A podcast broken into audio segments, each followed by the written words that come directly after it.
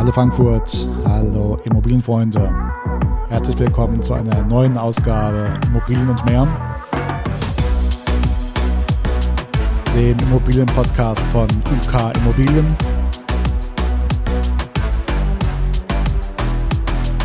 Und heute in Kooperation mit Klossner Immobilien.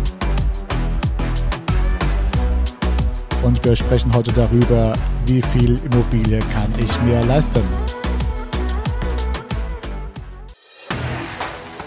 Immobilien und mehr. Der Podcast rund um die Immobilie. Für Immobilienbesitzer, Verkäufer, Vermieter und Investoren aus dem Rhein-Main-Gebiet.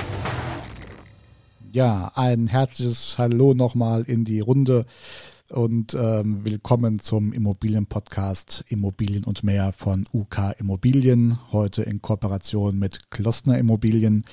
Die Kollegen sitzen in Neumarkt in der Oberpfalz. Das liegt zwischen Nürnberg und Regensburg. Wir wollten euch mal einen Überblick geben oder das Thema aufgreifen, wie viel Immobilie kann ich mir leisten.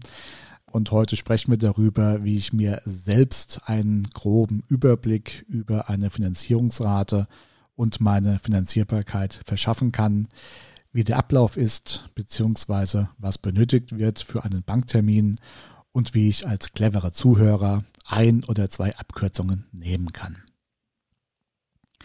Legen wir also los. Ja, zunächst ist natürlich die finanzielle Situation abzuklären. Die Bank wird wissen wollen, was man selbst oder der Partner verdient. Also geht es erstmal darum, Termine bei den Banken zu vereinbaren und zu den Bankenterminen sollten die Gehaltsabrechnungen, Arbeitsverträge, Kontoauszüge, also alles, was nach Geld riecht, ja, Bausparverträge, Lebensversicherungen zum ersten Gespräch mitgebracht werden. Natürlich auch die Immobilie, sprich, was äh, soll finanziert werden, also eine Wohnung, ein Haus, ein Reihenhaus. Da wird also auch entsprechend äh, die Grunddaten benötigt. Was soll es kosten? Wie groß? Wie groß das Grundstück? Und jede Menge Papierkram, mit Grundbuchauszügen, Teilungserklärungen, Grundsteuerbescheiden, Baubeschreibung, was, also da gibt es eine ganze Liste dazu.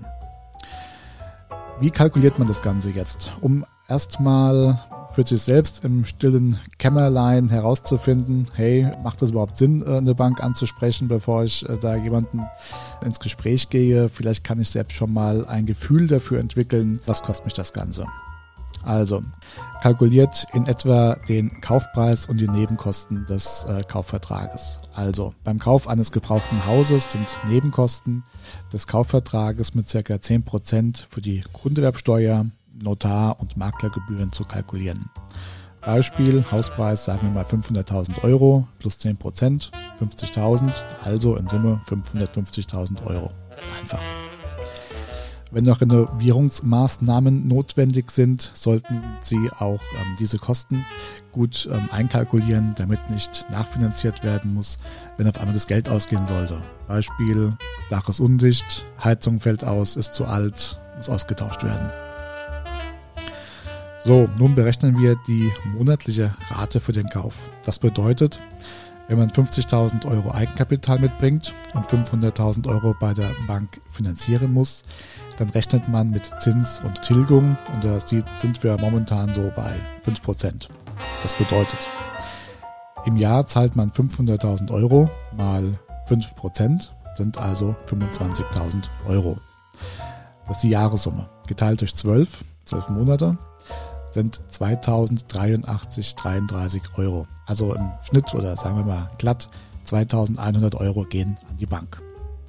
Hinzu kommen die Nebenkosten der Immobilie pro Monat, die ich jetzt mal mit 3 Euro pro Quadratmeter Wohnfläche ähm, hinzurechne.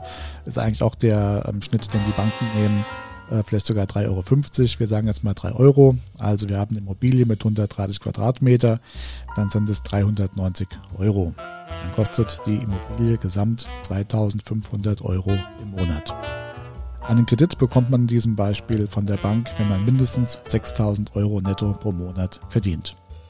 So, wie geht das jetzt schneller? Das ist jetzt natürlich ähm, relativ viel, was man beachten muss und man macht das ja auch nicht jeden Tag und als äh, Laie steht man da sowieso immer äh, vor einem Riesenthema.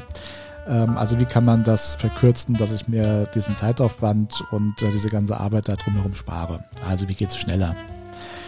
Ein Finanzierungsvermittler nimmt euch die Arbeit ab, um zu verschiedenen Banken zu gehen und dem damit verbundenen, nicht unerheblichen Zeitaufwand abzunehmen. Es muss im Prinzip also nur eine Selbstauskunft ausgefüllt werden, ein Gespräch geführt und ähm, der Vermittler macht alles andere. Die größte Schwierigkeit liegt wahrscheinlich darin, einen seriösen Vermittler zu finden. Wir durften im Laufe der Jahre schon Scherbenhaufen sehen, wo ein Vermittler so viel kaputt gemacht hat, dass der Erwerber auf viele Jahre nicht finanzierbar wurde. Und das ist kein Witz. UK Immobilien hat ab 2023 in jedem Langexposé für Verkaufsimmobilien eine direkte Schnittstelle zu einem vollumfänglichen Bankenvergleich von über 700 Banken. Aus dem Langexposé heraus kann der Interessent eine Finanzierungsmachbarkeit in Echtzeit anfragen. Die Immobiliendaten liegen ja schon aus der Anfrage vor. Es muss also nur das Haushaltsnettoeinkommen und der Eigenkapitaleinsatz ergänzt werden. Eine unmittelbare Echtzeitauswertung zeigt an, ob eine Finanzierung darstellbar ist und mit welcher Rate bei welcher Bank gerechnet werden muss. Wer weitermachen will, stellt eine Anfrage. Der angeschlossene Vermittler nimmt dann umgehend Kontakt mit euch auf, um persönliche Besonderheiten oder Eigenarten der Immobilie zu besprechen und dann gezielt an die Bank treten zu können. Einfacher geht es nicht, Freunde. In diesem Sinne, also, wer eine Immobilie haben möchte und äh, wissen möchte, hey, wie kann ich das möglichst zügig finanzieren? Über uns geht es mittlerweile wirklich am schnellsten. In diesem Sinne wünsche ich euch noch einen schönen Abend, eine gute Zeit und lauscht noch dem Outro. Das war Immobilien und mehr. Der Podcast rund um die Immobilie. Weitere Infos zu den Themen Verkaufen, Vermieten und Immobilienbewertung findet ihr auf unserer Homepage uk-immobilien.com.